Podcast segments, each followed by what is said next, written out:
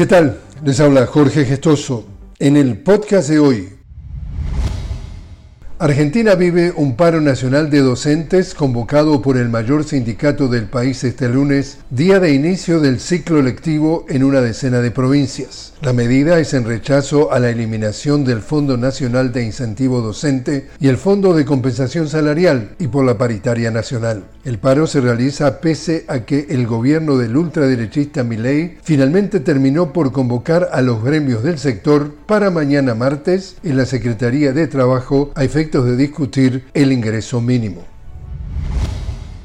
En España vuelven las protestas de los agricultores y tractores en Madrid frente al Ministerio de Agricultura. Los manifestantes reclaman mayor flexibilidad dentro de las políticas agrarias de la Unión Europea y un control en los productos agrícolas que llegan de terceros países. Los trabajadores del campo le exigen al Ministerio de Agricultura un ajuste de precios, ya que en la actualidad no compensan los costos de producción que se han visto aumentados por la inflación.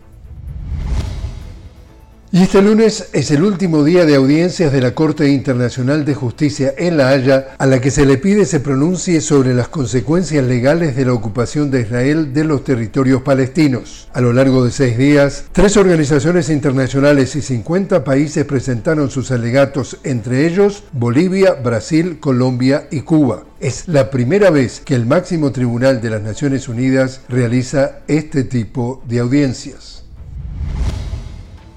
Y así es como está el mundo. Les habló Jorge Gestoso. Los invito a que me acompañen en un nuevo podcast de la noticia con Jorge Gestoso.